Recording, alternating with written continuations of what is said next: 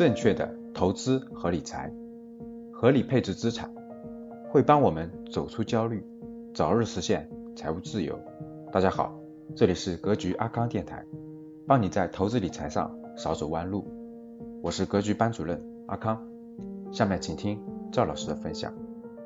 国内的很多城市呢，都属于是住宅限购，大家知道的。所以呢，很多学员呢还是陆陆续续的不断的问我一个问题：你像我是武汉的，呃，我们城市限购了，我也没有购房的资格，我是否能买当地的商住房呢？很多这样的问题，那我们就聊一聊啊，商住房的投资。商住房过去，特别是在北京这样的城市啊，量还是很大的啊。为什么呢？大家知道，七十年产权的是住宅，然后呢，五十年产权的是办公用房。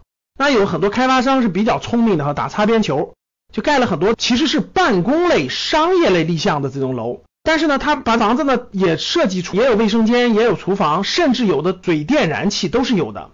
但它的立项确实是以这种办公或商业立项的，是五十年产权的。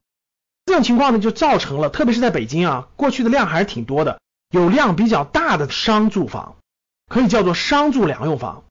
但其实啊，在好多年前，商住房已经被不批了，就建委已经不批了。但是市场上遗留了很多这样的商住房。最早的商住房是又有水又有电又有燃气的，后来的商住房就没有燃气了，基本上就只有水电，而且都是商用水电。大家知道，在大城市的房价特别贵，当这些房价无论是两三万、三四万、五六万的时候，商住房的价格一直都要比这些住宅。便宜很多，一般来说大概能便宜个三分之一左右。所以呢，对于大量的北漂，对于大量的到一线城市打拼的人来说呢，哎，那我买不起住宅的时候呢，我先买一个相对便宜的商住两用房，先住着，至少我不用租房了，对吧？我先住着，等我有点钱了，孩子也快到上学年龄了，我把这个房子卖了，然后我再换一套学区房或者是可以上学的住宅。这个计划呢是挺好的，过去也一直有这样大量的商住房的存在。但是呢，二零一七年限购一批一批的上来之后，特别是在二零一七年三月份，北京限购政策越来越严格之后，在二零一七年三月份就进一步加强了商住类、办公类住宅的管理，暂停了办公类住宅类，特别是所谓的商住房的交易。北京的商住房大概有上百万套。整个一暂停以后呢，当时有一段时间是非常明显的，北京的各个中介是不能再交易商住房的，整个就停了。有很长一段时间，链家是无法做商住房买卖的。经过大概有五六个月，据我了解啊，北京的商住房基本价格都下降的，基本上都受到了影响。影响的严重的下降一百万都是很正常的，很多下降了四分之一到五分之一，这是非常普遍的。大家想想，上百万套这个商住房。很多人还指望着卖掉商住房去换学区房，很多这样房子的这个孩子要上学，等等等等，就一直卡在这儿了。持续到二零一七年八月份的时候，链家又传出个消息，呃，商住房又可以交易了。对于存量，就是已经居住、已经使用的商住房，已经可以交易了，但是条件也是非常严格、非常苛刻的。比如说，购买的人一定要全款，不能贷款。比如说，同样购买交易了这种商住房的交易记录之后，也占用你的购房名额和购房资格。所以大家想一想，要求是非常苛刻的。要购买的人，你也必须符合北京的住房限购的政策，比如说必须满五年的纳税、五年的社保等等等等。所以还是极大的约束了商住房的交易量。目前现在以存量的商住房已经开放交易了，但是要求苛刻。新的商住房还没有开始交易，大方向估计会转向共有产权房或者是公共租赁住房，这是未来的大方向。所以呢，很多学员问我，二线城市这种限购城市的商住房可以不可以购买呢？我觉得还是慎重为好。基于以上原因啊，第一个大方向上，未来的商住房新增量的商住房啊，不算存量的啊。新增量的商务房会转向公共住房或者是共有产权住房，所以呢，你的投资价值可能会受到重大的冲击和影响。第二呢，就是现在如果你买了商住房以后，你会占用你的住房名额，你要全款交易。然后呢，目前来看买卖的时候还交的税还是不一样的，很多城市二十个点左右的增值部分的税差别非常非常大的。虽然现在有些二线城市商住房暂时不限购，还可以买，但是极有可能占用你的名额。你买完以后一持有就占用你的名额，会影响你未来购买住宅啊等等名额和机会。还有一点，很多朋友问了，我能不能拿公司的名义去购买？这个我也给大家做过详细的咨询和了解。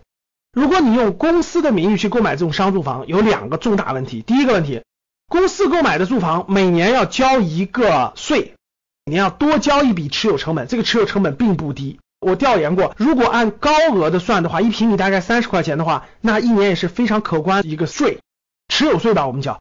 第二就是，如果是公司持有转让的时候。将会交一笔非常大的增值税的部分，所以公司持有的话没有获利空间，几乎没有获利空间，每年还要交非常高的这个持有税，没有必要的。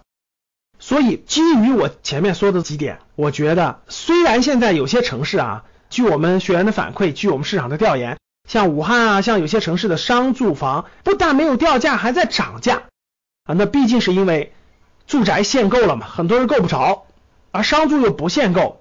有一批大量的人还在购买这个商住，我建议大家总体上还是要慎重为好。未来的大方向，我认为啊，新增的这些商业用房会转向公共产权住房，或者说是公共租赁住房。以存量的商住房也会用于保障整个这个城市当中的基层刚需家庭的购房需求，而不会作为改善性住房或者说是住宅去处理。所以，对待商住房还是建议大家慎重为好。好，当你看到我所看到的世界，你将重新认识整个世界。谢谢大家。今天的节目就分享到这里。喜欢我们节目的听众，记得在节目下方订阅哦，也可以在节目下方点赞、评论、转发。我们每周一。会随机选出三位为转发和评论小伙伴赠送三本精选的理财电子书籍礼包，到时会电台私信告诉您收取的方式。听完很多节目后，还是困惑如何让自己的资产避免缩水，以及长期健康保值增值，获得长期理财投资的回报？要记得添加阿康微信哦，微信号五幺五八。八六六二幺，备注学理财就好了。我们的电台会定期更新，大家记得订阅，以免找不到啦。我们下期再见。可以添加我的格局班主任阿康老师微信五幺五八八六六二幺，完成添加之后呢，就可以加入到理财投资微信群，而且还可以免费领取到要看三遍以上的学习视频和电子书籍。备注学理财就可以喽。